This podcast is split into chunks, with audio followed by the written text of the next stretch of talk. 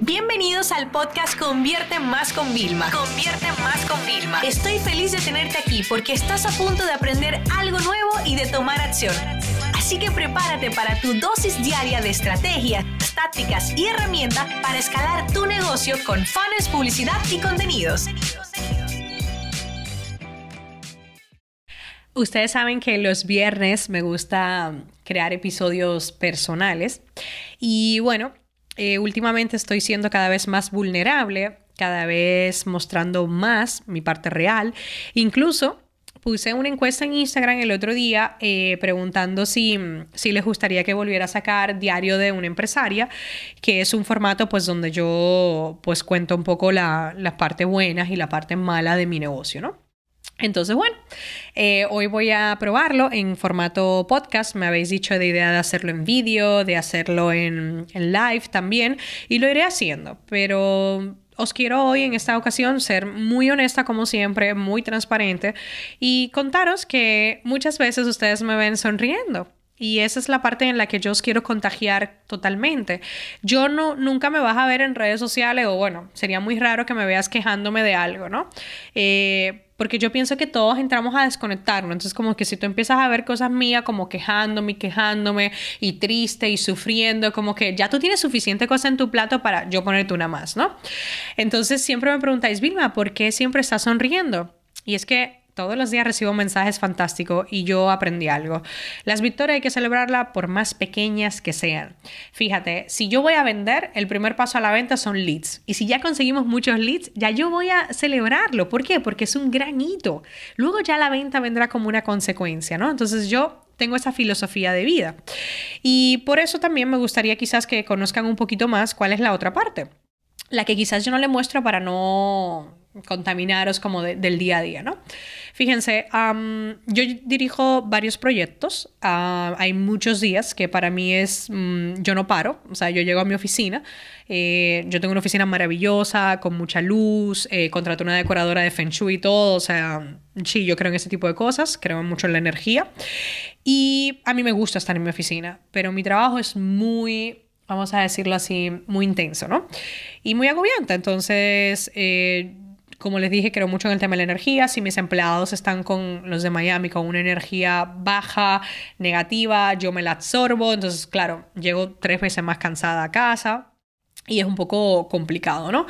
Entonces, eh, lo que quiero decirle con esto es que hay una parte que mostramos de frente y hay otra que no paramos, yo llego a mi casa muy, muy agotada mentalmente y lo que mejor me está funcionando es realmente desconectar, no volver a conectar con nada de trabajo. O sea, yo incluso tengo un despachito pequeñito en mi casa y pues no, ya no estoy trabajando en casa. Directamente prefiero, mira, esto ya mañana en la oficina, un nuevo problema será porque así no lo, no lo puedo solucionar, ¿no?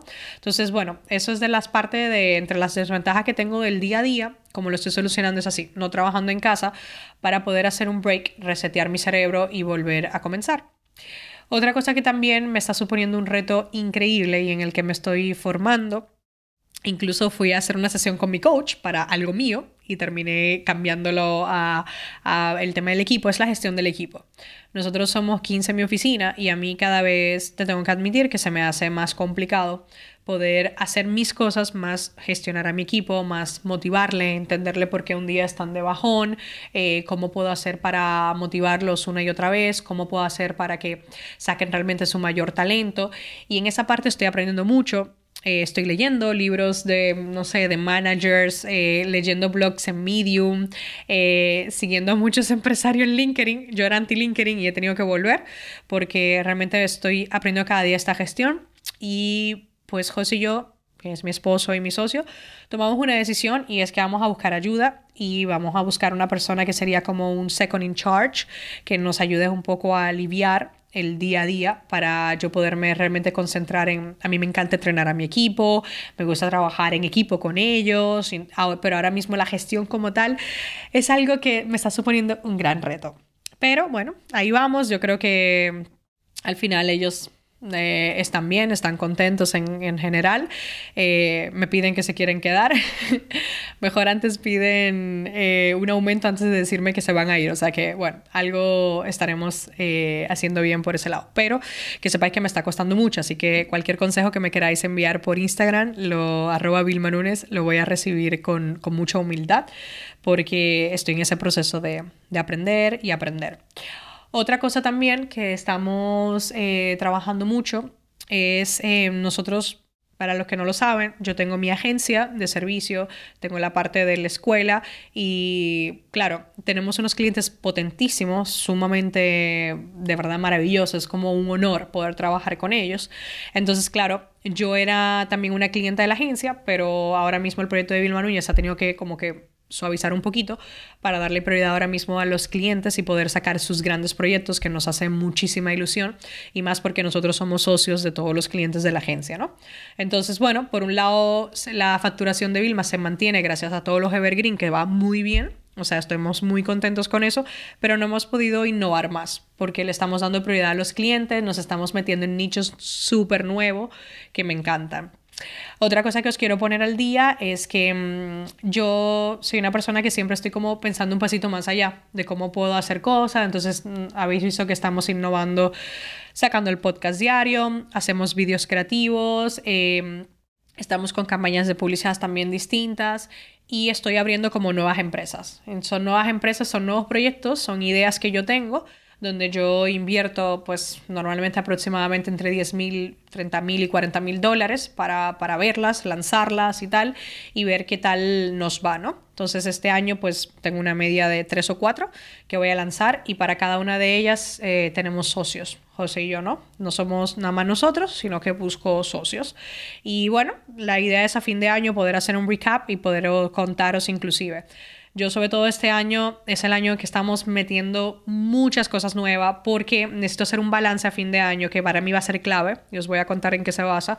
Y es voy a tirar los números de todos los proyectos que hemos sacado cuánto dinero generaron y cuánto tuvimos que invertir. O sea, estamos llevando un tracking muy exhaustivo de la inversión, no solo económica, sino también de tiempo, para replantearme en, el año que viene, sería el 2020, y saber a dónde me voy a enfocar. Entonces, normalmente de José y yo empezamos una rutina que es nos vamos, nos conectamos por 20 días mínimo Navidad y en esas Navidades va a ser el momento perfecto. Espero ya tener la persona second in charge también que nos ayude un poco en esas decisiones y vamos a saber cómo enfocar pero yo creo que ese es el momento en el que tenemos que arriesgar y crear nuevas cosas porque mm, primero yo me aburro quedándome siempre lo mismo y segundo os lo debo a ustedes que me escuchan, a mis oyentes del podcast, los visualizadores de YouTube, mis seguidores, mis clientes, etc. Entonces, bueno, eso sería como este episodio de Diario de una empresaria para que ustedes vean la otra parte, con lo que estoy yo un poco en el día a día no lidiando ni batallando porque no se trata de eso, sino más bien como haciendo malabares. me río realmente porque he decidido cogerme las cosas así. Mm, sé también cuando llego a unos límites y si estoy a punto de explotar, pues simplemente paro, respiro, reseteo, como tomarme una tarde libre y al otro día volvemos y comenzamos, ¿no? Y fíjense, les voy a dejar ya una anécdota última y es que con el tema de la gestión del equipo, que le digo que pues estoy aprendiendo todavía muchas técnicas y tal, hay algo que, que, me ha gustado mucho y es que me lo han escrito varios empleados. Ven que José y yo no paramos de formarnos y de salir y de trabajar. Y nos lo han escrito en las últimas semanas diciéndonos que se sienten muy orgullosos de, de tener unos líderes que siempre se están formando y que siempre están innovando y que a pesar de que ellos tienen mucho trabajo, le gusta porque no, no es un trabajo repetitivo ni rutinario. Entonces, bueno, esa es con la conclusión que me quedo y por eso te digo que siempre tengo que intentar sonreír y tengo que celebrar porque son los pequeños hitos que a pesar de yo sentir que no estoy siendo la mejor jefa a nivel de liderazgo quizás y organización del día a día, sí que estamos haciendo algo bien, o sea, que estamos bien encaminados. Y bueno, nada, espero que, que, os guste este tipo de episodios. Como siempre, son personales, son muy vulnerables y bueno, espero que también os puedan ayudar a ustedes si están en, en, ese momento también de emprender, de gestionar un negocio. Al final, a mí me encantaría que creemos ese grupo, ¿no? De, que nos apoyemos y nos demos consejos una y otra vez. Así que espero vuestros comentarios en arroba Vilma Nunes. Esta sesión se acabó y ahora es tu turno de tomar acción. No te olvides suscribirte para recibir el mejor contenido diario de marketing, publicidad y ventas online.